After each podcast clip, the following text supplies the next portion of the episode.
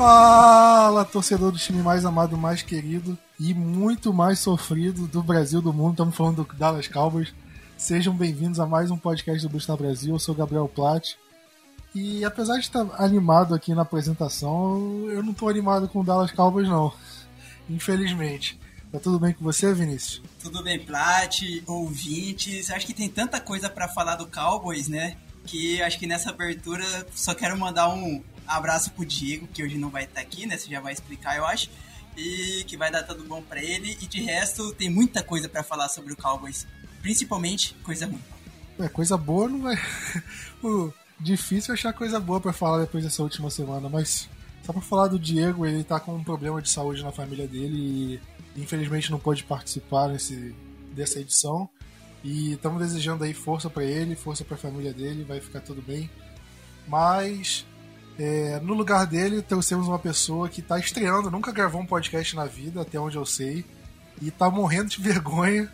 Então, é, possivelmente esse podcast que não foi editado vai ter que cortar várias vezes porque ela tá morrendo de vergonha. Mas se apresenta aí, Carol. Dá um olá pro pessoal. Muito obrigada, Plat. Agora eu tô bem mais tranquila. eu já gravei alguns podcasts, mas já faz algum tempinho. Meu nome é Carol Grigori. É meio triste estrear aqui no Blue Star com a situação que a gente tá hoje, mas vamos lá. Pois é, né? Só te meti em furada, né? Te meti pra falar de um jogo que perdeu de forma vergonhosa Podia ter começado uma vitória, num jogo mais tranquilo. Mas aí o problema não é nosso, o problema é do Cowboys, né? Sacanagem que o Cowboys fez com a gente. Mas vamos falar do jogo. É, Cowboys jogou em casa contra o Cleveland Browns. Na semana passada a gente falou aqui no podcast que era um jogo para se ganhar e era o que todo mundo esperava. E o que aconteceu foi inacreditável. O Cowboys perdeu de, por 49 a 38, isso mesmo. O Cowboys cedeu 49 pontos para o ataque do Cleveland Browns e anotou 38 pontos. Foi mais ou menos o que o Cowboys fez contra a Atlanta Falcons, né? Muitos turnovers no primeiro tempo. O Cowboys teve que correr atrás do placar praticamente o jogo inteiro. É... Só que a diferença é que no jogo contra a Atlanta Falcons o Cowboys precisou de um milagre e conseguiu. E o Cowboys contra o Cleveland Browns no final parecia que ia conseguir um segundo milagre, mas infelizmente não conseguiu. Obviamente, não é todo dia que o, o time adversário vai ser incompetente a ponto de perder um jogo ganho. E muitas coisas para se discutir, né, Vinícius? Eu acho que a primeira que a gente pode falar é, obviamente, da defesa. É, a gente não precisa falar o que, que deu errado, porque é simplesmente responder tudo, tudo deu errado. Mas se a gente dividir a, a defesa entre linha defensiva, os linebackers, secundária, qual que você acha que jogou pior nessa partida? Cara, acho que essa é uma das perguntas, né, super complicadas de serem, de serem respondidas, porque a nossa defesa inteira está praticamente um lixo. Mas, para mim, eu vou colocar. Eu entendo que a secundária está sendo muito falha, mas eu também entendo que tem muita lesão e tem um problema chamado comissão é, front office que não contrata safety. Mas então eu vou ficar com o, a linha defensiva, visto que o nosso melhor jogador até o momento, de novo, está sendo o Aldon Smith. É, o DeMarcus Lawrence só é líder em pressão, mas só pressão não ganha jogo. Não tem um sec até o momento. E, querendo ou não, tudo começa com a linha defensiva. Se a gente consegue consertar essa linha defensiva, forçar a linha ofensiva é, adversária a colapsar o pocket, o quarterback vai ter menos tempo para passar a bola. Nós vamos ter uma melhor pressão para segurar, para segurar o jogo corrido, que a gente não conseguiu nesse jogo do, do Browns, por exemplo. Então eu fico com a linha defensiva. E é, eu até procurei algumas estatísticas aqui, tipo, já no geral da defesa, mas querendo ou não, como eu disse, começa com a linha defensiva. E a gente já levou de 50 posses é, do ataque adversário, a gente tomou ponto em 25 delas. Então isso mostra o quanto a nossa defesa no geral é ruim. E eu tava olhando algumas, algumas tapes é, desse jogo contra o Browns foi incrível o quanto os caras conseguiram dobrar a marcação é, na nossa linha defensiva. Tinha snaps que era dois OLs em cada, em cada jogador nosso de linha ofensiva e os caras eram empurrados até em cima dos linebackers e com isso acabava atrapalhando toda o resto da jogada. A defesa inteira não conseguia trabalhar direito. É, além disso, eu tenho que entender o que está acontecendo com o DeMarcus Lawrence, né? Repito mais uma vez, se isso é esquema, se é problema de jogador. O Emmanuel Atio, né, que era um antigo jogador da NFL que já é comentarista, acho que na Fox Sports, comentou sobre jogadores do Dallas que recebem um contrato e parece que sentam nesse dinheiro. E ele citou DeMarcus Lawrence com esses 20 milhões por ano, Jalen Smith com esses 12 milhões por ano. O Jalen parece que ele tá. Eu não sei se ele tá com problema físico, ele não parece ter problema físico para mim. Eu não sei o que acontece naquela jogada que o. que o. que o Odell. A última jogada do, do ataque dos caras, que o Odell corta todo mundo e marcou o, o touchdown. O, o Zeke vê que tava tendo uma crossroad, né? Que teve um reverse, quer dizer, perdão. Que teve, que houve, aconteceu um reverse. E o Jalen Smith, ele não corre. O Joey Thomas vai, erra o tackle, ok, né? Já começa daí horrível. Mas o Jalen Smith ele começa a correr depois que o Odell já começou a ficar livre de todo mundo, depois que ele passou do Joey Thomas. Então, o que está acontecendo com o Jalen Smith também? Né? É, é, o problema inteiro da defesa, da, dessa defesa é horrível, horrível, horrível, horrível, mas eu ainda continuo.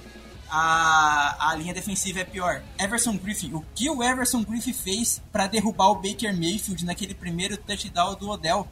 Era o Baker Mayfield, é um quarterback, você é um defensive end, você empurrar o, o quarterback com um pouquinho mais de força, você derruba ele no chão. E parece que ele não quis.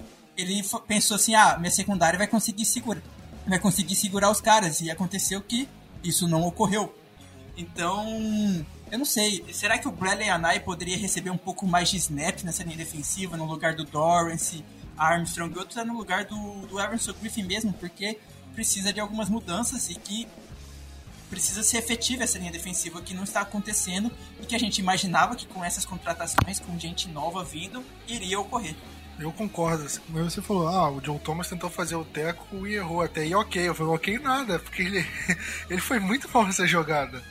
Ele, cara, pra mim ele foi tão mal contra o Jalen, horrível. Só que tem a diferença que o Jalen recebe, como você falou, 12 milhões. É, Carol, você também quer cornetar a defesa? Sinta-se livre. É, em questão contra o jogo corrido, que o Vinícius estava falando, é, foram 300, 307 jardas terrestres. A gente precisa lembrar que o Nick Chubb, que é o principal corredor deles, não estava em campo boa parte do jogo, né? Ele saiu, se eu não me engano, antes do intervalo e não conseguiu, acho que nem 50 jardas. Pois é, inacreditável, né? Porque tudo bem que o Kareem Hunt é um, é um bom running back e tudo mais, mas se você pegar e ver que o, o Johnson, que é o running back 3, é, teve mais de 100 jardas contra a gente, não só ele. É, o, o Browns teve seis jogadores correndo com a bola diferentes e todos eles tiveram mais de 6 jardas por corrida. Ou seja, se colocasse minha vovozinha na cadeira de rodas para correr contra essa defesa, ela conseguia first down em duas jogadas, uma jogada. E é inacreditável. É, eu não sei se vocês lembram do jogo do Cowboys e Rams nos playoffs de 2000 e, da temporada de 2018, né? O jogo foi em 2019. Que a gente viu o Gurley e o CJ Anderson passando por cima da nossa defesa, o Cowboys jogando muito mal aquele jogo em relação ao jogo terrestre. Aí se você olha o número daquele jogo, o Cowboys cedeu 273 jardas corridas. E nesse jogo contra o Browns, como a Carol falou, o Cowboys cedeu mais de 300 jardas. Ou seja, a gente jogou pior do que naquele jogo. Naquele jogo, para mim, foi o, o cúmulo de tão ruim. É, foi uma situação inacreditável e que me leva a outro ponto. É, Carol, é, eu vi muitos analistas da, lá nos Estados Unidos eles perguntando qual é o problema da, da defesa do Cowboys. Porque a gente viu mudança de técnico, né? A comissão técnica mudou, é, os jogadores mudaram e a defesa piorou. Agora, o problema do Cowboys hoje é, é, são os técnicos, é, o novo coordenador defensivo, o esquema que ele colocou que não é tão bom. É, é, falta de talento, os jogadores que estão lá não são tão bons assim quanto a gente esperava. Ou é falta de esforço, os jogadores não estão se esforçando. Que, é, onde você acha que a balança pesa mais para esse desempenho ruim da defesa? Olha, falta de talento com certeza não é. O que eu sinto vendo os jogos é que muitas vezes a defesa fica perdida em campo. Muita parte disso pode ser acreditado na conta do técnico, né? Ok que a gente entra naquela questão de comissão técnica nova, pouco tempo de preparação, mas eu ainda assim acho que não justifica. É, ele quer instalar uma grande variedade assim, de esquemas, jogadas, enfim. Mas se ele não consegue passar isso para os jogadores, se os jogadores não conseguem entender, acaba tendo um efeito reverso. E aí fica essa bagunça, né? Que a gente acaba vendo campo. E um coordenador defensivo precisa desse feeling, né? Se não teve o tempo suficiente para treinar o que ele quer implementar, beleza, então reduz um pouco, dá um passo atrás, simplifica. Porque assim a gente já viu que não tá funcionando muito bem. Foram quatro jogos até agora, quatro jogos muito ruins defensivamente com alguns lapsos aqui ou ali que a gente conseguia segurar o ataque deles para o nosso funcionar. Mas foram 12 equipes que trocaram o coordenador defensivo para 2020 e só o Cowboys teve essa mudança drástica, tipo, para pior. É, eu tava vendo umas estatísticas e a defesa tá permitindo cerca de 104 jardas a mais e cerca de 10 pontos a mais por partida em relação a 2019. É, então, acho que sim, muito pode ser acreditado na conta da comissão técnica. E sobre esforço, a entrevista que o DeMarcus Lawrence deu me preocupou um pouco até. Porque, pela forma que ele falou, todos os jogadores têm consciência de que eles não estão bem dentro de campo, que eles não estão se dedicando, né, fazendo o que eles podem fazer. Mas em quatro jogos a gente ainda não viu uma vontade de melhora, sabe? Então, eu também acho que é um ponto que está influenciando nos resultados que a gente está vendo no campo. É, só para acrescentar a informação que você falou, Carol, da variação de esquemas e tudo mais, o Mike McCarthy ele foi questionado depois do jogo em relação a isso. ele falou que ele não quer que a defesa seja uma defesa com um esquema só, dois esquemas. Ele falou que ele não quer ir por esse caminho. É, agora eu não sei até que ponto é, ele pode ter influência ou que o Cowboys esteja mantendo isso é, com influência do Mike Nolan do próprio Mike McCarthy. É, não sei. E, mas é, eu acho também que o esquema pode ser um problema. E acredito que seja um dos problemas. Mas se você é, em algumas jogadas que até alguns analistas americanos falaram, você vê que algumas jogadas eram jogadas simples, mas faltou execução. Tipo, um jogador bem posicionado na hora certa, mas na hora de fazer o teco para perda de jardas, por exemplo, ou na hora de identificar o jogador, e, ele faltou execução. E aí que foi levantada a bola. Será que é, os jogadores não são tão bons assim? Não, não falando do DeMarcus Lawrence ou do Jalen Smith, que, que já provaram que podem jogar em alto nível. Mas a gente tem Daryl Worley jogando, Brandon Carr jogando, Darion Thompson. Será que a gente não superestimou esses jogadores achando que ia dar certo na temporada? Então, eu acho que é um questionamento válido e sei lá, cara, pra mim são muitas questões e muito, muitas críticas nesse começo. É, Vinícius, você quer falar sobre isso? Acho que só pra, só pra acrescentar, é...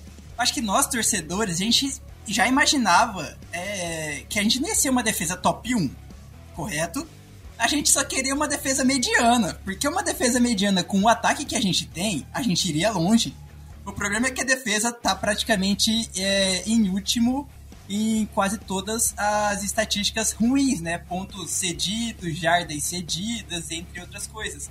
Então, é isso mais ou menos. A gente não precisa que tenha uma defesa top 5, top 1. A gente só precisa que essa defesa seja mediana para levar o time. Não, é exatamente isso. Eu.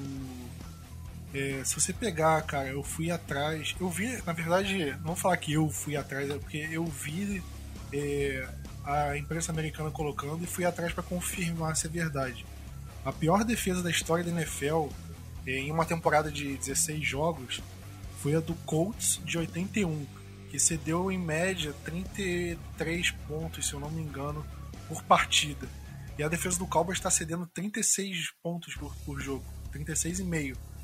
Ou seja, se a defesa manter esse ritmo até o fim da temporada regular, ela vai ser a pior defesa da história da NFL. Não é tipo, ah, a defesa foi mal esse ano, não. De, de todas as defesas da história da NFL que foram mal, a do Cowboys esse ano seria a pior. É nesse nível que a gente está falando. A gente não está falando de uma defesa que está só num nível abaixo e está decepcionando. Não, a gente está falando de uma defesa que ano passado foi na média, assim, em relação a pontos cedidos, jardas, e que esse ano pode ser a pior da história da NFL. Você vê o tamanho da, da queda de desempenho. É uma coisa absurda. Para mim é inacreditável. Inacreditável que uma defesa com os nomes que tem na defesa, nomes talentosos, é, esteja caminhando para ser a pior defesa da história da NFL. Tô repetindo porque é uma coisa para mim que é surreal você pensar. Se a gente já viu tantos times, até o próprio Cleveland Browns, tantas vezes o Cleveland Browns foi mal, você deu vários pontos. Jaguars passou anos ruim. A gente viu o Jets saco de pancada. E a defesa do Cowboys seria a pior de todas elas. Todas. Eu tô a risada é de nervoso, só pra ficar claro. E, mas falando de um problema técnico, de novo, é, Vinícius, que o Cowboys começou esse jogo com o Terrence Steele de, de right tackle, né, como o Tyron Smith voltou a jogar. Ele foi basicamente a linha ofensiva da semana 1, só que sem o Joe Looney, né? E e o Cowboys esperou praticamente esperou dar errado para mexer, porque o Miles Garrett teve um sec em cima do deck e depois um strip sack, né, sec com mais um fumble. E só depois disso que o Terrence Steele cedeu esses dois é, essas duas jogadas pro Miles Garrett que o Cowboys resolveu, OK, ele não dá certo. Então vamos colocar o do o Brandon Knight na, na partida. E não é como se o Brandon Knight não tivesse sido testado. Ele jogou contra o Seahawks e foi relativamente bem. Então a gente já sabia que era um cara com potencial maior do que o Terrence Steele. O Brandon Knight jogou contra o Atlanta Falcons também e não foi mal. E o Terrence Steele não tinha ido bem. E aí. E, só que, por incrível que pareça, isso aconteceu a mesma coisa na defesa. O, Darren, o Darren Thompson, que cedeu aquele touchdown longo do Odell no passe do Jarvis Landry, que você comentou, Vinícius.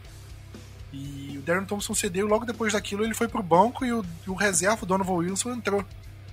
Então a minha pergunta é, é você acha que tem algum motivo do Cowboys ter esperado esperado a, a merda acontecer, não tem outra palavra pra falar, esperado tudo isso acontecer para mudar? É, tem explicação? Eu vou, eu vou criar uma teoria de conspiração aqui que eu fiquei batendo cabeça com isso, mas para mim não é a resposta. Mas vamos lá. É, a gente sabe que o, o, o Tyron não tá 100%. Isso é, isso é lógico ainda, né? Até porque eu acho que o Tyron já faz anos que nunca tá 100%, mas ainda é um gigante jogador. É, será que eles colocaram, tipo assim, vamos deixar o Knight, que é o nosso melhor reserva pra LT, né? Caso aconteça alguma coisa com o Tyron, para não ter perigo do de colocar ele como titular de início e machucar e aí acabar alguma coisa assim por alguma razão porque a, a, a Macumba tá tão brava em cima do, do Cowboys e tipo o Knight machucar jogando de RT e aí depois de um tempo o Tyron também machucar de LT e aí a gente ter que fazer uma mudança gigantesca na linha ofensiva. É uma teoria totalmente maluca da minha cabeça mas sei lá. De toda forma o Knight é muito melhor que o Steele então, ele merece essa posição de titular. Muito melhor não, né? Também não é grandes coisas assim, mas tá merecendo a posição de titular sim. E não só isso, a gente tava colocando o Steelers sozinho contra o Miles Garrett. Não era só problema do Steelers ser ruim, ser fraco. Nada contra ele, mas né, é o nível do jogador. A gente não tinha um, um end para ajudar a marcação ali. Se a gente tem, sabe que a gente está enfrentando o melhor jogador dele, daquele, o jogador da defesa daquele lado, por que não colocar um Tyrant? Por que não colocar o running back mais vezes para marcar ali? Aquela jogada que, que, o, que o Garrett dá uma. Né, dá um 180, sei lá como seria aquele, aquela, aquela, aquela jogada que ele fez em cima do Steele, o, o Zeke passou direto, correu pelo corredor esperando o passe do, do, do deck não fez uma marcação ali, não ajudou o Steele. Então, além do cara não ser tão bom assim, não tinha ajuda. Tinha outras vezes que tinha dois caras praticamente do lado do, do Tyron e ninguém do lado do Steele, e isso acaba que não ajuda ele. E sobre o, safety é aquela coisa. A gente não tem safety bom. Aí a gente coloca o Darren Thompson para ser o titular, que ele já não seria titular em a maioria do, dos outros times da liga. E o Donovan, Donovan Wilson até mostrou um pouco de, de melhora, mas também não foi lá grandes coisas. Eu não sei. Eu realmente não sei o que fazer. Né? A gente sabe que não vai ser. O, o Earl Thomas não vai vir para Dallas. Né? A gente pode esquecer essa ideia. Nem nenhum outro safety veterano, um Tony Jefferson da vida, alguém do tipo, porque a, a nossa comissão tem. Né, não gosta de safety contratar, não gosta de contratar safety, então a gente já acostumou com isso. Mas realmente precisa ter uma mudança antes de acontecer a merda. porque a gente tá fazendo basicamente isso, esperando dar ruim, opa, vamos mudar agora aqui porque tá dando ruim. Pô, tenta fazer isso nos treinos, fazer essas mudanças no treino pra na hora que chegar no jogo a gente conseguir jogar da melhor forma possível e parar de perder jogo idiota como esse do Cleveland Browns que a gente não poderia perder. É exatamente como você falou, por exemplo, é, nesse lance do Darren Thompson, o Cowboys cedeu um touchdown, 7 pontos. E no lance do Terrence Steele, do, do, do strip sack, o Browns pontuou depois daquele fumble. Então foram é, foi mais de uma posse de bola cedida pro Browns. E foi mais ou menos o, o, a vantagem que o Browns criou nesse jogo. Aí eu, eu não posso chegar aqui e falar, ah, o Brandon Knight e o Donovan Wilson teriam evitado. Porque eu não sei, provavelmente não. Mas e se fosse num outro jogo, num jogo mais apertado, é, e uma jogada dessa definisse a partida? Por, por teimosia, sei lá. E é uma coisa que me preocupa. Tipo, ah, ok, Donovan Wilson não é. cederia aquele touchdown, é, o Cowboys não teria jeito. Mas e se fosse numa outra jogada que o Donovan Wilson é, poderia não ter cedido um touchdown, ele teria capacidade de não ceder um touchdown? Ou, cara, o Brandon Knight não cederia esse sec nunca, que sec que matou a campanha da virada do Cowboys em algum jogo, sei lá. Então é uma coisa que me preocupa. Eu acho que essas mudanças precisam ser feitas antes da partida. É, o Cowboys vê já tem dois jogos que o Cowboys vê que o Brandon Knight é melhor que o Terrence Steele. É, e para mim ele começaria a titular no, na posição de right tackle. Agora, tipo, no jogo domingo, tranquilo, o Cowboys é, precisa dele como titular porque porque para mim é uma vantagem bem clara, apesar de como você falou, não é um não é um Lyle Collins, mas é um cara que vai agregar, vai agregar muito mais do que o Terrence Steele que é um jogador undrafted, ainda está no primeiro ano da liga, tem, tem que aprender ainda e precisa melhorar, realmente.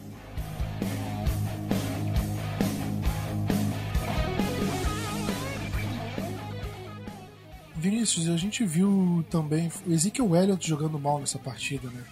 O, a gente e não é não é a primeira vez que ele joga mal contra o Seahawks, ele também não foi bem e sofreu fumble de novo. Onde você acha que está o problema nisso do Zeke? Você acha que o problema está na linha ofensiva desfalcada? Você, você acha que é, falta esforço do jogador? Chamadas de corrida não estão sendo boas? Onde você acha que pode estar o problema aí? Ah, eu acho que o, o querendo ou não, também entra um pouco nessa falta de esforço. Nessa galera que recebeu um contrato e parece que está sentando no contrato também. Porque né? 2016 jogou muito bem, 2017 maravilhoso e agora tá começando a, a, a cair muitas estatísticas do Zeke.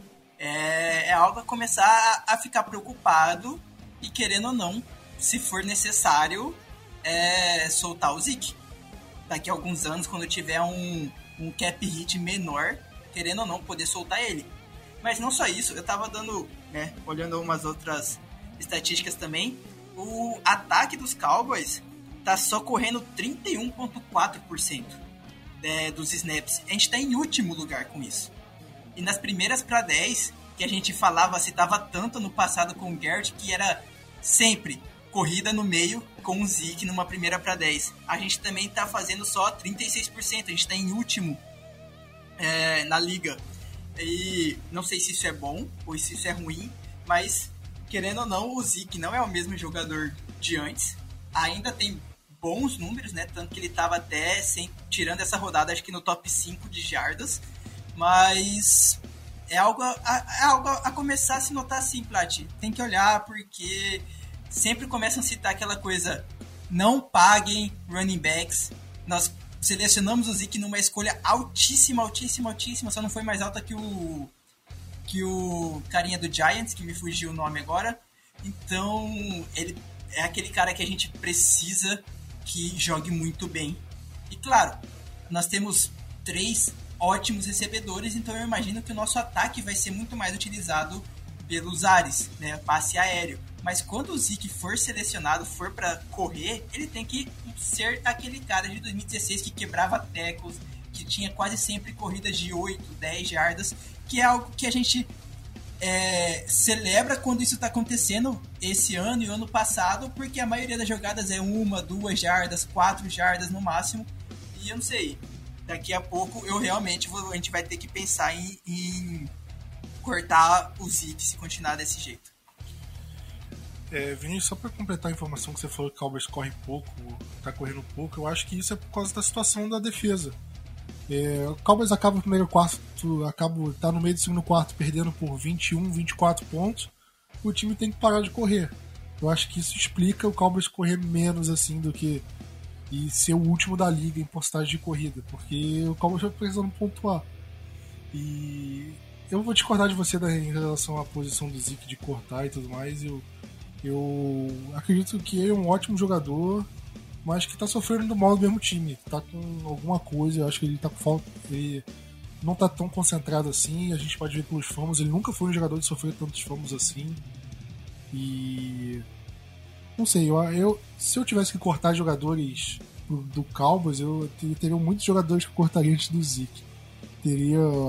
Eu cortaria o DeMarcus Lawrence antes dele, o Jalen Smith, o Tyron Crawford, sem comentários. E, enfim, é, mas eu, eu, eu, concordo com boas partes da crítica que você fez. E só para fechar do jogo aqui, eu queria falar em relação ao ponto principal do, do Cowboys, né, que é o Dak Prescott. Que ele teve mais uma vez um jogo acima de 400 jardas e quatro touchdowns, se eu não me engano. E basicamente um jogo pelo ar quase perfeito, né? Mas ele teve uma interceptação no final e teve o fumble. Né? Foram dois turnovers que ele teve nessa partida. E. Carol, para você, até que ponto o deck tem responsabilidade é, nesses resultados ruins? Não só contra o Cleveland Browns, mas nas três derrotas. Você acha que a gente pode é, crucificar o deck?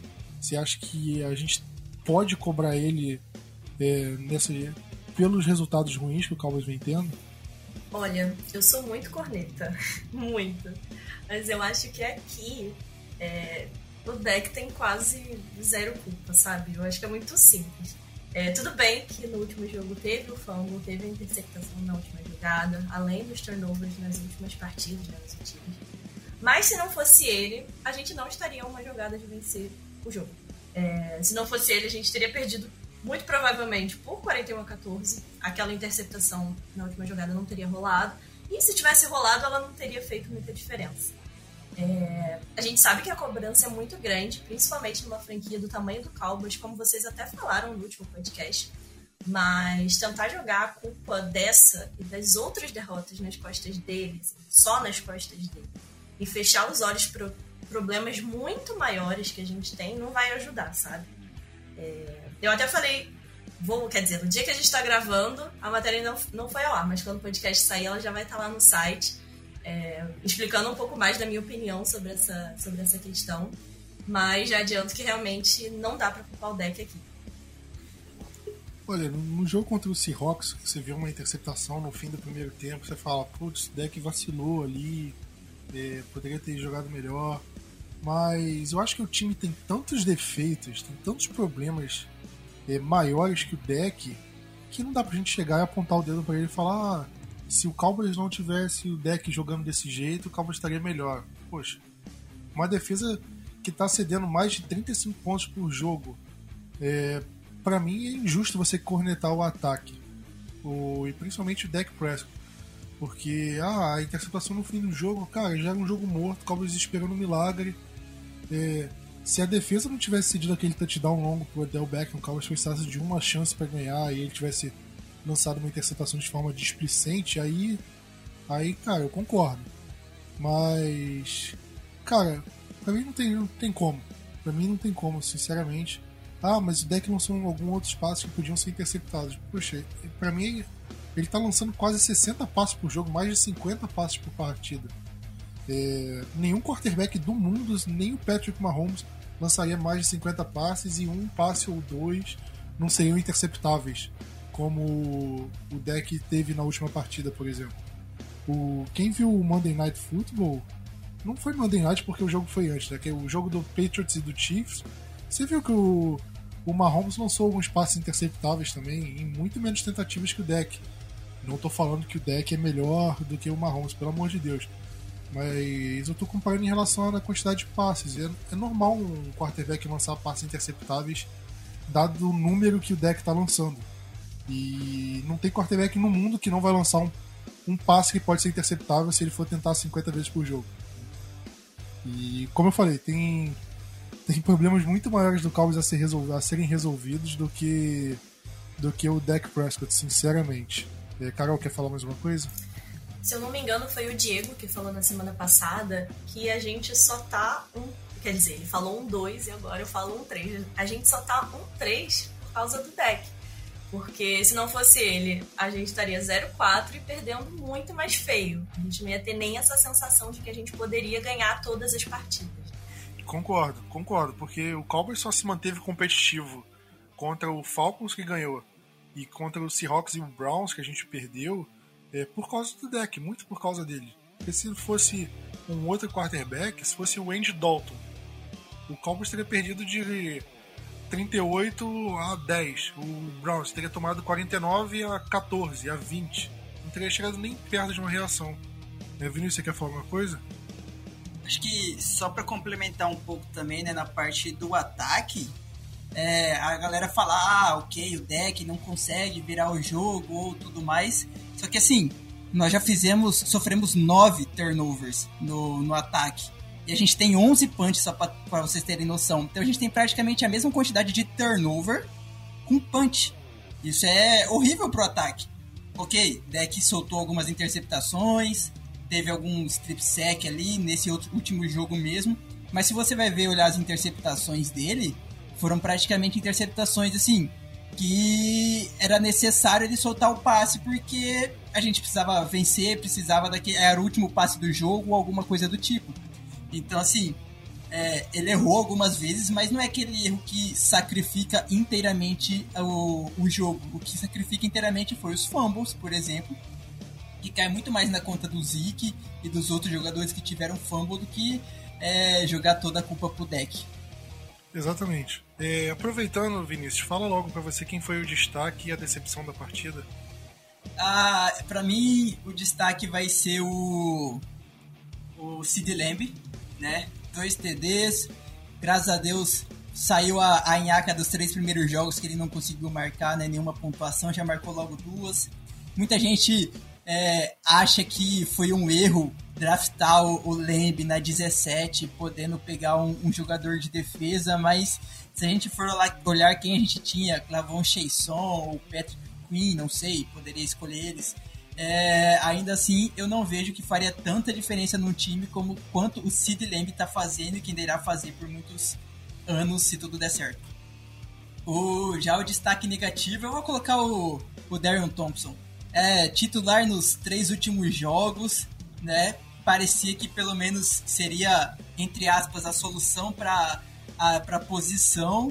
E logo depois de um, uma série de, de rodada do ataque, né, do ataque adversário, ele mostrou que é muito ruim, ou melhor, melhor dizendo, ele é pior do que a gente imaginava. Aquele, o passe do, do que o Odell recebeu, ele estava muito longe.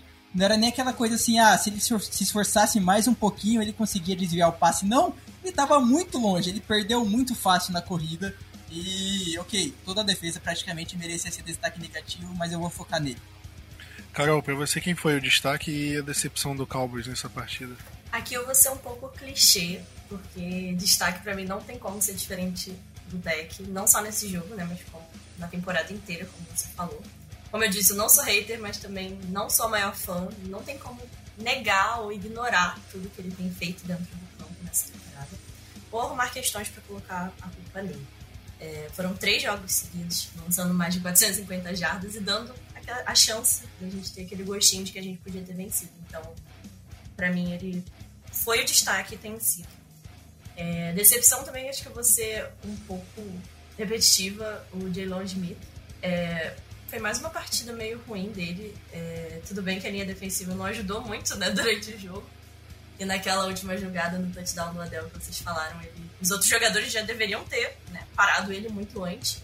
Mas quando sobrou para ele, parecia que ele estava só acompanhando, sabe? Eu sinto que ele não se deu o trabalho de fazer muita coisa. E aí nessa questão eu acho que o problema realmente é o esforço. Ele tá longe, muito longe de ser um péssimo jogador, mas quando você vê que a pessoa tá tentando, se esforçando, você até tenta, até tenta dar um desconto, tenta defender, mas aqui eu realmente não consigo. Não consigo. É, ele precisa pelo menos mostrar que quer jogar com o Shanli e o Wanderers fora. Pra mim ele foi um destaque negativo. Além, quer dizer, a defesa toda, mas se tiver que citar alguém, seria ele. Eu ia falar do Jalen como destaque negativo, mas como você falou, eu vou, eu vou falar do. Eu vou falar do, do, do, Joe Thomas, porque era um linebacker que estava jogando bem nos primeiros jogos, ele substituiu bem o Van Der Esch, e nesse jogo ele foi muito mal. Muito mal, muito mal. É, tanto quanto o Jalen Smith, para mim, ele jogou mal e as 300 jardas corridas pelo Cleveland Browns refletem isso. Não só ele, quanto o Everson Griffin, que para mim é um cara que chegou para basicamente resolver um dos problemas do Cowboys, que era o pass rush, e até agora nada. Ele teve um sec em quatro jogos, pouca pressão, é, junto com o DeMarcus Lawrence, e, é, são jogadores que estão ganhando um salário alto e não estão rendendo. É, para mim, decepcionante. E destaque positivo, é, já que falou do Leme, falou de mais jogadores, eu vou, eu vou falar do, do Amari Cooper, que foi a primeira vez que ele anotou um touchdown. Jogou muito bem, foi o maior alvo do, do Dak Prescott nessa partida. É o maior alvo desde que ele, do Cowboys desde que ele chegou. E é um cara que precisava entrar na endzone, né? já, teve, já teve tantos jogos bons nesse começo de temporada, mas faltava isso para ele. E ele conseguiu num passe muito bonito do deck numa quarta descida. E e poderia ter notado outros, né? Aquela interceptação foi um erro de rota dele, mas no geral foi uma, uma ótima partida do Amari Cooper, que é um cara extremamente confiável. E extremamente confiável para mim em jardas após a recepção, porque ele sempre pega a bola e sempre consegue jardas após a recepção. Se tem um passe de 3 jardas para ele, eu, eu, eu, continuo acreditando que ele vai dar um jeito de conseguir 7 e conseguir o first down pro Cowboys, porque é um, é um wide receiver inacreditável. E a gente reclamava da, da, da troca aí. Hein, Vinícius? O quanto que a gente cornetou aquela troca no, no podcast, pelo amor de Deus. Ah, Mari Cooper, perdoa a gente. Mas, fechando aqui sobre o, a partida contra o, o Cleveland Browns, Vamos falar dos assuntos que rodaram a semana do Cowboys.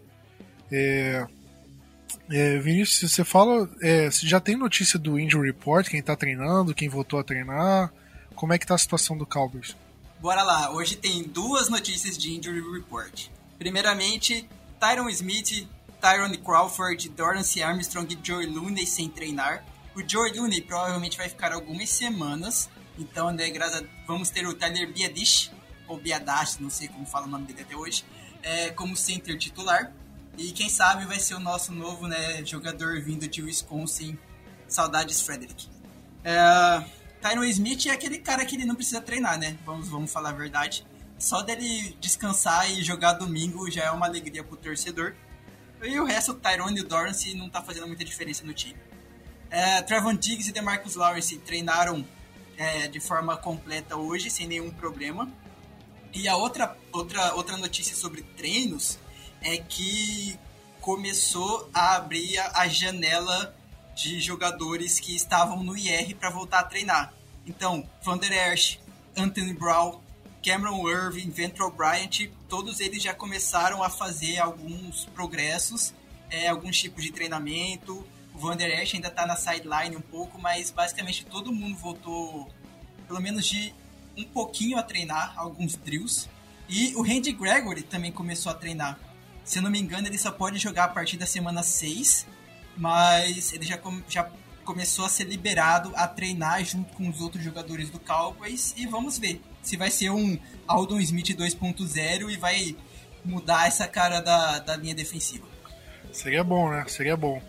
E o McCarthy deu entrevista falando do Anthony Brown, que ele que ele tá para voltar, foi justamente um dos motivos do Cowboys ter dispensado o Brandon Carr. Já adiantando outra informação, Cowboys dispensou o Brandon Carr e o Alex Light, que tava, é um offensive tackle que, que tava no time principal, né?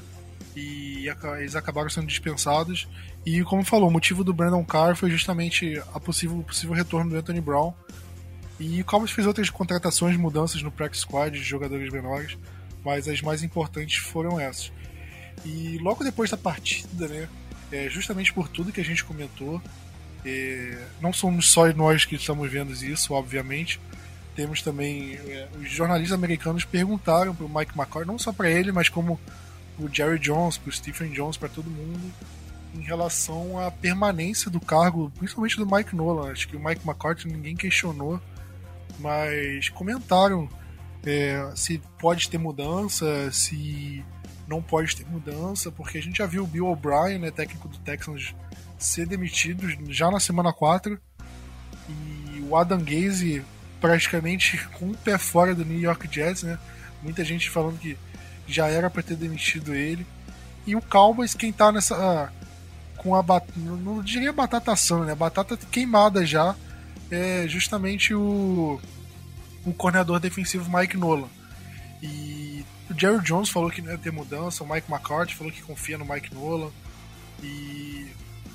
Carol, até onde isso é uma, uma aquela resposta protocolar que, que o Jerry Jones não vai chegar pra imprensa e falar: tá certo, o cara é horrível, tem que demitir, o cara é muito ruim. E. Eu, e justamente ele fala: não, tem que manter o cargo e cobra internamente, obviamente. Fala: olha, desse jeito que tá, não tem como, irmão. É, até que ponto é uma medida protocolar ou ele realmente acredita que não pode mudar, que tem que mexer? E você demitiria o Mike Nolan agora? Se você, se você tivesse no lugar do Jerry Jones, com, com os milhõeszinhos que ele tem no bolso, e pensando, será que eu demito o Mike Nolan? Qual seria a sua resposta? Vixe. eu acredito que isso não vai acontecer, ainda mais agora, o Cowboys não tem esse histórico, né? A gente sabe. De demitir o Nolan ou dos milhões no bolso? Não, de demitir assim, né? O histórico já, já fala um pouco. É, a gente tem esses problemas, vários, esses não, vários, né? Problemas defensivos que a gente já falou no podcast. Mas isso precisa ser corrigido. Eu acho que, ao mesmo tempo que é frustrante a gente esperar a temporada ir pro saco para mudar alguma coisa que tá indo mal, é, eu não sei até que ponto uma demissão nesse momento vai ajudar muito. É, eu não sei se algo não tão drástico funcionaria um pouco melhor quando dar um outro cargo para ele e trazer alguém para coordenação defensiva. O Wade Phillips está lá jogando indiretas para sempre né, no Twitter, esperando só uma ligação. É... Mas os jogadores já estão perdidos e meio sem vontade hoje, eu não sei até que ponto mais uma mudança realmente pode ajudar. Eu acho que isso, isso vocês podem falar um pouco melhor. A menos que eles queiram realmente derrubar e trazer o senhor Valdemar, né? Mas eu realmente acho que uma demissão não aconteceria agora. E, hum, nossa, se eu demitiria é muito difícil, né, cara? Porque a gente, como torcedor, acaba pensando em umas coisas e. Eu acho que não. Eu acho que não, sendo bem sincero. Vinícius, você quer falar alguma coisa? Ou... Nada, eu só ia falar do, do Wade Phillips soltando em direta mesmo e depois falando não, que ele tava brincando, que ele tava falando de todos os times e não só do Dallas, né? Mas todo mundo que é torcedor do Dallas sentiu em direta pra gente. É, me engana que eu gosto, né, ele. pois é, pois é. O... Pra quem não viu, o Wade Phillips, é... o pessoal que, que comenta do Dallas no Twitter, teve um deles que marcou o Wade Phillips falando é, meio que dando, jogando um verde, tipo, ah, assume o Cowboys como coordenador defensivo. E ele meio que falou, tipo, ah, tamo aí para jogo, né? Mas lembrando que o Wade Phillips já, já foi coordenador do Cowboys e foi técnico principal, né? Ele foi o head coach do Cowboys entre 2007 e 2010. Foi foi foi demitido para a entrada do Jason Garrett. E ele como head coach para mim péssimo, mas como coordenador defensivo maravilhoso. O Denver Broncos ganhou o Super Bowl em 2015 com o Wade Phillips. O DeMarcus Ware voltou a jogar bola, né? Todo mundo depois que ele saiu do Cowboys, todo mundo achava que já era para a carreira dele, ele voltou a jogar muito, muito por causa do Wade Phillips. Mas é tudo especulação. Eu pelo histórico do Jerry Jones, eu acho muito, muito difícil ele demitir um cara assim. O Cowboys em 2013 teve uma das piores defesas da NFL. É... E o Cowboys não demitiu o Montekiffin no meio da temporada, nem no meio e nem no final. O Cowboys, o que, que o Cowboys fez no fim da temporada? O Cowboys deu um migué para não demitir o Montekiffin. Ele falou: olha, em vez de você ser coordenador defensivo, você vai ser assistente da defesa. Foi um cargo meio meio esquisito, um aspone da vida, só para manter ele no, no, no, time. E aí fez o Rod Marinelli coordenador defensivo. Aí o Montekiffin saiu depois, mas não demitiu imediatamente. O Jason Garrett, todo mundo lembra o quanto o Cowboys sofreu para demitir, né? É, muita gente queria a cabeça do Jason Garrett uns dois anos antes dele ser demitido. E até na última temporada, quando acabou, acabou o contrato, o Jerry Jones meio que demorou muito para demitir o, o, Jason Garrett. Na real, ele nem foi demitido, né? O contrato acabou e ele não renovou, não foi uma demissão. Foi só um anúncio, ó, não vamos renovar o contrato. Porque eu acho que se o, o Garrett tivesse mais um ano de contrato, ele não teria saído. É, minha opinião é essa. E eu acho que levando todo esse histórico em conta, eu acho difícil o Cowboys demitir o Mike Nolan no meio da temporada. Muito difícil. Por mais que a situação seja terrível, terrível, o, o Jerry Jones deu carta branca pro Mike McCarthy escolher a comissão técnica dele e ele escolheu o Mike Nolan de coordenador defensivo. Eu acho que se o Jerry Jones chegar agora na semana 4 e demitir o cara que o Mike McCarthy escolheu, eu acho que pode dar até um atrito entre eles. O McCarthy falou: pô, você me deu carta branca e já tá mandando o cara pra rua? Como assim? Então eu tô fora também. Se dependendo se ele tem um gênio forte ou não, pode dar problema. Então é uma situação muito complicada, muito complicada. E eu não acredito. Eu, eu acho que demitiria ele, não sei se agora ou, ou depois do jogo contra o Giants, contra o Cardinals, dependendo da situação. É, mas para mim é um cara que já balança no cargo. Para mim é seguro dizer que ele já balança no cargo, não tem mais o que dizer em relação a isso. E aproveitando né, que eu falei, adiantando o, o assunto, né, que é justamente o jogo do próximo domingo. Confronto de, de divisão, o primeiro do Cowboys nessa temporada, né? O Cowboys ainda não jogou dentro da divisão. A gente ficou tão acostumado com Cowboys e Giants semana 1, semana 2, né? E agora o primeiro jogo entre eles vai ser na semana 5. E é um confronto contra. Acho que é o pior time dessa divisão. É o New York Giants, que não fez absolutamente nada até o momento. É, tá 0 e 4. Perdeu todos os jogos que disputou. Ah, vem de derrota contra o Rams. Mas também perdeu para o 49ers, perdeu para o Chicago Bears, perdeu para o Pittsburgh Steelers. Então é um time que não fez absolutamente nada nessa temporada e está sem o Saquon Barkley que o Vinícius esqueceu o nome dele no, no meio do podcast. E é um jogo no, às 5h25 no horário de Brasília, se não me engano, 5h20. Jogo sem transmissão da ESPN aqui no Brasil, mas disponível Game Pass e Game Pass pode assistir gratuito, tem 14 dias de graça, não tem, é bem tranquilo de assistir por lá. E agora falando sobre o jogo, é, Vinícius, você acha que o, o Giants com, a, com um ataque que tá, como eu falei, um ataque com Daniel Jones jogando muito mal. O Jason Garrett é o coordenador ofensivo deles e o ataque tá péssimo. É, jogo terrestre não funcionando, jogo aéreo não funcionando, tudo dando errado. Você acha que esse ataque, um dos piores da NFL, vai conseguir pontuar bem contra a nossa defesa, que é terrível? Ou você acha que esse jogo é impossível a defesa jogar mal de novo? Acho que é. Não podemos falar a palavra impossível para a defesa do Dallas, porque a gente pode esperar qualquer coisa vindo dela. É, em tese, se você colocar no papel, ou que a nossa defesa é ruim, mas o ataque do Giants é horrível. E acho que é muito mais horrível por falta de jogadores. Cara, né, tá sem, tem o, sem o Barkley, muito bem lembrado. É, não tem recebedores, o, me, o melhor recebedor dos caras são, é o, o Golden Tate, que já tem mais de 30 anos. Ah, ok, tem o Evan Ingram, mas um jogador não vai adiantar muita coisa. Mas sim, a gente pode, a gente pode acontecer qualquer coisa com essa defesa, pode sofrer 100 jardas do Devonta Freeman, o Daniel Jones pode ter o jogo da vida dele em cima da gente. O Cameron Irving vai jogar muito bem em cima do DeMarcus Lawrence, então é, a defesa pode sim jogar muito mal e o meu medo é aquele, né? Não sei, não sei se a galera que ouve sabe essa lei, mas no Brasil, a lei no futebol que, que a única lei no futebol que funciona é a lei do ex.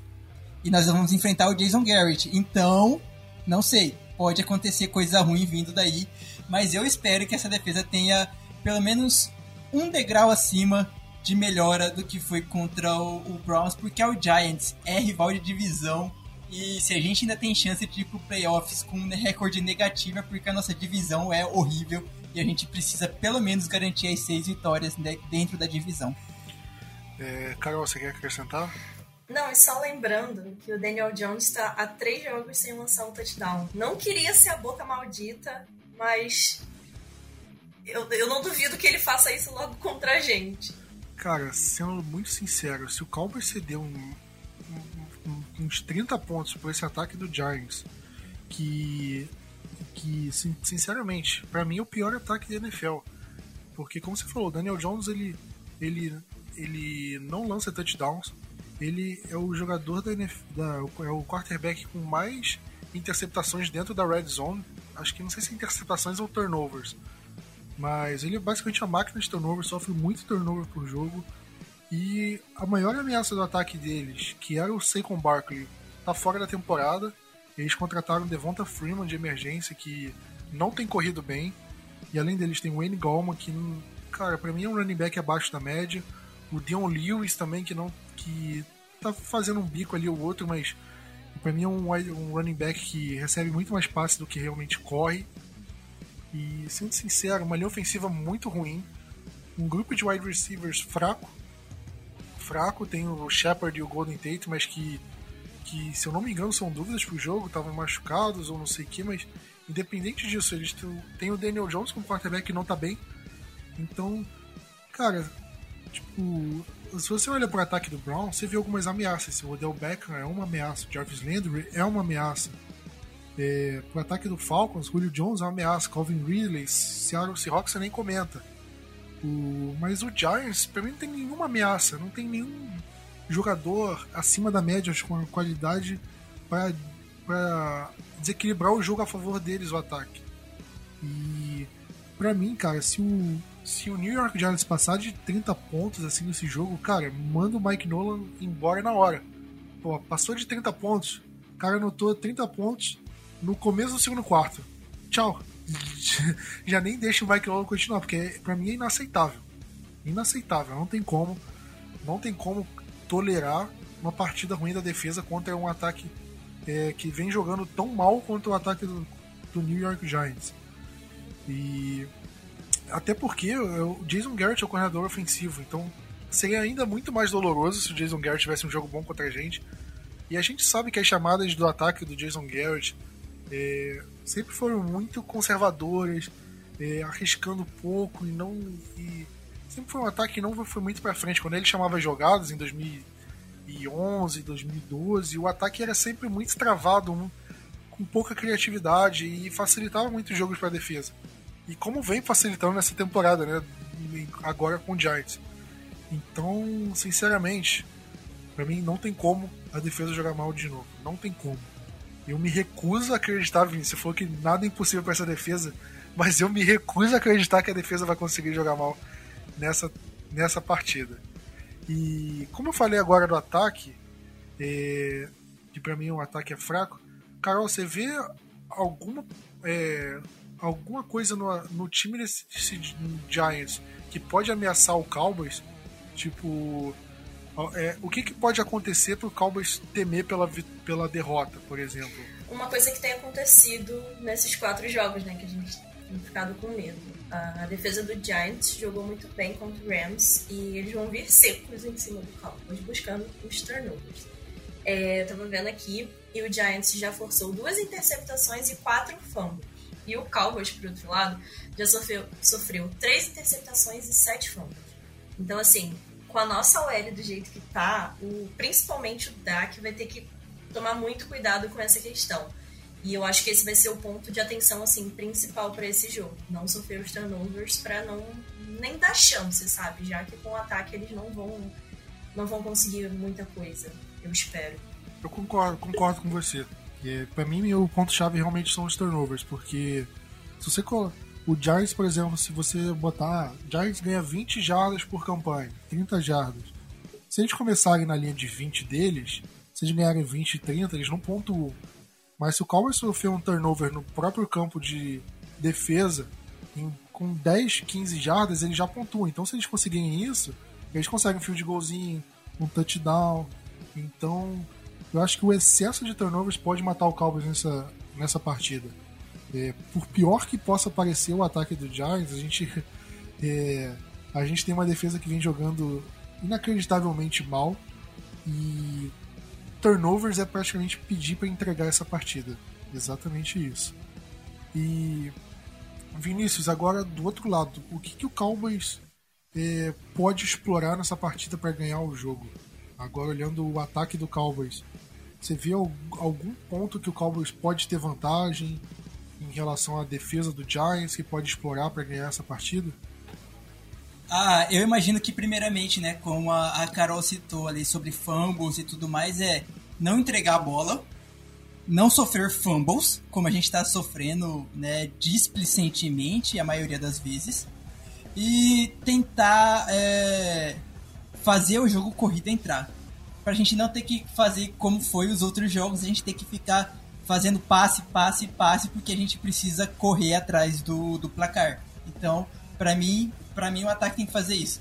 É, sedimentar o ataque terrestre com o Zeke e o Pollard. O Pollard também precisa. A gente está citando o Zeke porque o Zeke recebe um valor altíssimo, mas o Pollard também precisa jogar bem.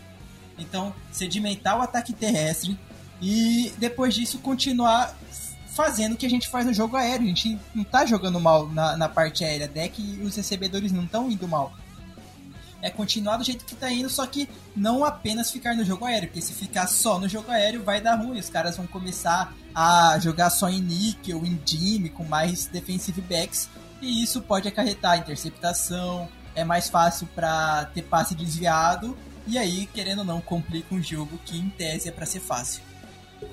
E aí, Carol, quer acrescentar? Assim como eles vão vir pra cima da gente buscando os turnovers, eu acho que a gente, se a nossa defesa funcionar minimamente melhor, a gente pode tentar fazer o mesmo, porque o Daniel Jones já sofreu, se não me engano, cinco interceptações e três fumbles. Então, se a gente, nossa, melhorar um pouquinho, eu acho que vai ser. Qual L fraca deles também vai ser super tranquilo, assim, entre aspas. De forçar esses turnovers e aproveitar essas oportunidades. Então também pode ser um ponto forte pro Cowboys. Concordo, concordo com vocês dois. Eu... E sendo bem sincero, eu tô confiante no desempenho do ataque. Para mim, sem dúvidas que o ataque tem condições e eu acredito que marque mais de 30 pontos nesse jogo.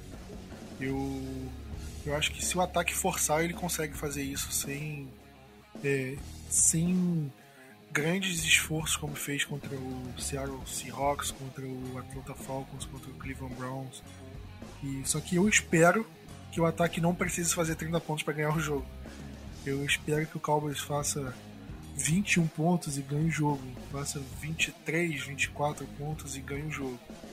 Então, é, meu problema é justamente na defesa. Quanto que ela vai permitir que o ataque do Giants jogue? E aí, aí o ataque vai depender disso. Ah, se a defesa vai ceder 14 pontos, aí, cara, 100% de certeza que o Cowboys vai ganhar esse jogo. E vai ser agora, se a defesa ceder 30 pontos, 28 pontos, 27, aí já fica uma situação, pô, pera aí, como que essa defesa... É, será que o Cowboys vai mesmo conseguir ganhar cedendo esse tanto de pontos pro ataque do New York Giants? É, Vinícius, quer falar? Acho que é, só voltando na parte de ameaça, eu imagino que uma grande ameaça para esse jogo, na verdade, é o próprio Cowboys. Que se nós cometemos os mesmos erros que foi do, nos outros quatro jogos, a gente vai perder. A gente tem muito mais chance de ganhar esse jogo do que nós tivemos com o, as outras derrotas, né? Contra o Hawks, contra o Falcons, até contra o Rams. Mas se a gente cometer os mesmos erros que a gente vem cometendo na defesa, a gente vai perder. É basicamente isso. Exatamente. E eu acho que por ser um jogo divisional, cara, a defesa tem que entrar com sangue nos olhos, porque é uma defesa que está sendo muito cobrada, justamente até, uma defesa sendo muito questionada. E uma coisa que a gente nunca via pessoal comentando em atuações ruins é questionar, cara, será que a defesa tem talento mesmo? E eu acho que a defesa pode entrar um pouco mordida em relação a isso. Tipo, olha, a gente tem que provar que a gente realmente é um bom jogo. E que a gente é, que a gente realmente tem capacidade de fazer um bom jogo, que a gente não é o que os números estão indicando. Então, eu acredito que a defesa pode entrar mordida e fazer uma boa partida, mas eu apostaria em outra partida não tão boa assim, infelizmente. Né, Vinícius? Bem isso, bem isso, Plat. Vamos fechar então? Vamos falar do nossa bold e palpite. Carol, toda vez que a gente termina aqui, a gente tem que falar o palpite do placar e uma bold, uma previsão ousada. Você pode falar, ah, eu acho que o deck vai correr para 200 jardas, é uma bold. Você fala, eu acho que a defesa vai ceder 29 pontos, é uma bold. Do jeito que tá indo é bold. Mas fala aí qual que é seu palpite pro placar e sua bold. Tá, vamos lá. Meu palpite pro placar é 31 a 16. O Giants tá tendo uma média, eu acho que de 11 ou 12 pontos, mas a gente considera um pouquinho a mais, né? Tentando confiar na defesa, mas nem tanto. E uma bold. Pode ser uma nem tão ousada assim, uma, uma, um pouco mais palpável, tipo o quinto jogo seguido do Daniel Jones lançando uma interceptação e, obviamente, do, do Diggs, que vai ser o nosso TD para selar a vitória. Acho que seria uma boa. Vinícius, o que, você acha da Bold? Foi uma Bold boa? Vale, vale ou não vale? Eu queria dizer que ela praticamente roubou minha Bold, hein? Mas como é, é calor, eu vou. Então, então vale. eu vou deixar pra ela, Bold. Eu vou deixar pra ela. Eu, o meu ia ser um pouquinho maior, mas eu vou deixar pra ela, tá válido assim. Fala a sua então, Vinícius. Ah, placar vai ser. Como que eu tinha feito aqui? 14, 28, 31 a 13 pro, pro Cowboys. A minha bold seria três interceptações, com, sendo uma pick six do Diggs, né? Mas como isso não vai ser possível agora, vai ser os três recebedores tendo 100 jardas e pelo menos um touchdown. Olha, eu vou falar que meu placar vai ser 24 a 9 e a minha bold é a defesa não vai ceder um touchdown nessa partida, só field goal. Uau. Pra mim é uma bold. Não sei se pra vocês valeu, mas. eu acho que vai ser meio que parecido com o jogo contra o. Do jogo do Falcons e o Packers, que foi agora no Monday Night. Uma partida, eu acho que o Cowboys vai ser meio equilibrado, acho que o ataque vai, não vai jogar tão bem assim no começo. E aí o, o Giants vai ficar anotando os field goals e segundo tempo, aí o Cowboys atropela e garante o jogo. Aí o Giants vai tentar no garbage, não vai conseguir. Aí, se for interceptação ou turnover on downs, aí já é demais pra board. Acho que só, só o fato de não ceder touchdown já é uma board ousadíssima, então não precisa ir mais além do que isso. Mas acho que é isso, né? Fechamos aqui nossa pauta, abordamos todos os assuntos. É, Carol, aproveita esse fim de podcast para fazer seu jabá, fala aí das suas redes sociais. Você que, é, além de produzir conteúdo para o Blue Star Brasil, você produz conteúdo na sua marca própria, né? É assim? Posso falar assim ou não, tem outro jeito de falar? É, assim mesmo. É... E sim, eu produzo conteúdo para as minhas redes sociais, o Instagram e o Twitter. É, no Instagram eu sou Carol Grigori e no Twitter eu sou Carol Grigori underline, porque a outra menina ainda não liberou o arroba. É, geralmente eu estou sempre postando a programação, um resumo da semana bem completinho e faço um vídeo de pré-jogo toda semana. Então, além do Blue Star, vou lá também conferir meu conteúdo. Isso aí, isso aí. Então, é sempre um ajudando ao, ao outro e tudo dando certo. Quer falar mais uma coisa não? Não, esqueci de agradecer o convite, né? Ah. Tava super nervosa, mas deu tudo certo. Foi muito legal participar aqui com vocês. E muito obrigada. Ah, portas estão sempre abertas. Se você quiser, eu tiro o Vinícius e te coloco de fixo. O Vinícius aqui, ó. A minha, a minha única função aqui, Carol, é o, é o Injury Report, realmente. De resto, eu sou. Eu sou então não tem problema. Mas. É isso aí, galera. Se você gostou da participação da Carol, olha. É, no, comenta o podcast, fala na rede social, olha, quero a Carol de novo. Ou não, ou se não gostou, olha, tira essa menina daí, ela tá falando bobagem. Ou tá falando tanta bobagem quanto o Plat, aí normal. Ele falar bobagem, eu falar bobagem é normal. Agora, se ela estiver falando bobagem, comenta também se ela falou bobagem, se comentou. É, mas comenta se você gostou. Se você, principalmente se você gostou, você comenta. Mas é isso aí, vamos ficando por aqui, agradecendo mais uma vez a audiência de vocês. Semana que vem estamos de novo e por aí em diante, até o Cowboys dar o Super Bowl pra gente, se Deus quiser. Mas é isso aí, galera. Valeu, tamo junto e Go Cowboys!